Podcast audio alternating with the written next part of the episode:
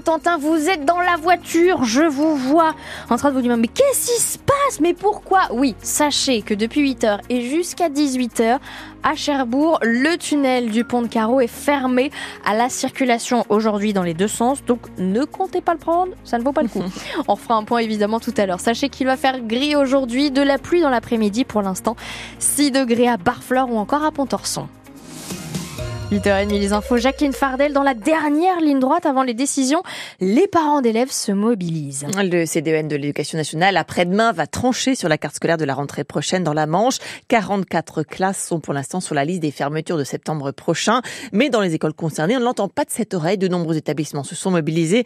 C'est le cas au RPI de Monthuchon-Cambernon dans le centre Manche. Cinq classes, deux à Monthuchon, trois à Cambernon, mais bientôt peut-être une classe de moins. Le maire de Monthuchon ne veut pas y croire car le nombre d'élèves, dit il ne devrait pas changer toujours autour d'une petite centaine, dit Jacques Marie. Je suis inquiet en général sur l'avenir des écoles dans les petites communes. Quant à la fermeture de classes pour cette année, bah, j'étais assez surpris puisque avant que les décisions soient prises ou proposées, notre directrice d'école avait déjà envoyé un décompte avec 101 élèves. Et on a une école qui n'a pas l'habitude de, de donner des chiffres gonflés.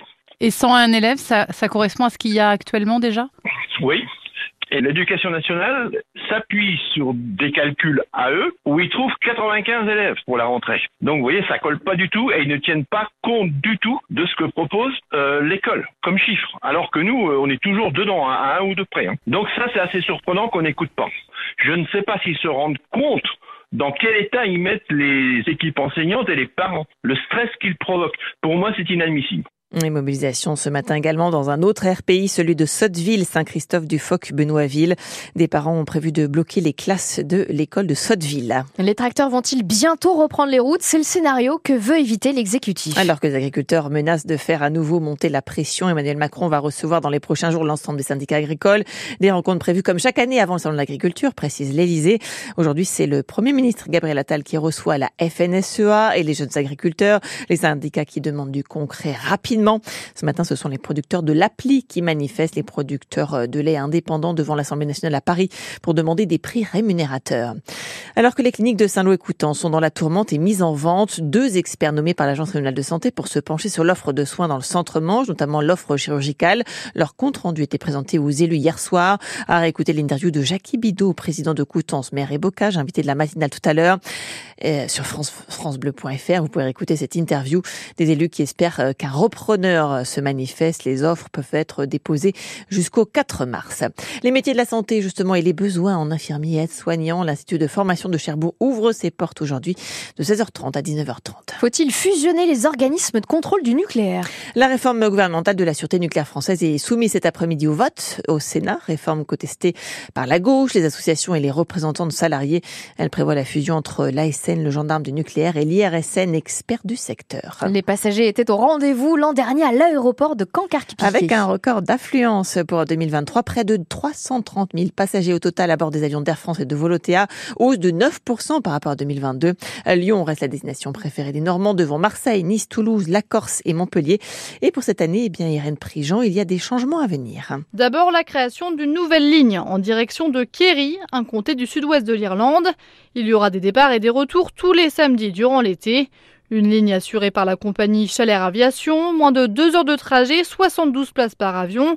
Côté tarif, comptez minimum 110 euros l'aller-retour. La ligne devrait être reconduite l'année prochaine en cas de succès. Autre annonce, l'aéroport va fermer 6 semaines pour travaux du 11 mars au 18 avril prochain, le temps de refaire la piste principale qui n'est plus conforme avec les normes européennes. Pas de vols commerciaux à Carpiquet durant cette période. Certains seront reportés à l'aéroport de Deauville, mais la direction estime déjà une perte en chiffre d'affaires de 225 000 euros. Enfin, elle a aussi fait le point sur cet été particulier avec le 80e anniversaire du débarquement. Le 6 juin, l'aéroport sera fermé.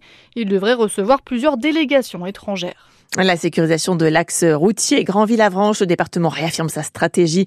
Dans une lettre ouverte, Jean Morin se montre ferme face à l'association d'opposants. Le président assure vouloir faire aboutir le projet avec l'aménagement de la départementale 673 sur l'axe existant autant que possible et dans le respect des contraintes environnementales. Sur la route, évitez le secteur de la gare de Cherbourg. Aujourd'hui, le tunnel du pont Carreau est fermé à la circulation jusqu'à 18h. Fermeture liée aux travaux de voirie dans le cadre du chantier du bus nouvelle génération. Une manchoise à suivre en tir sportif.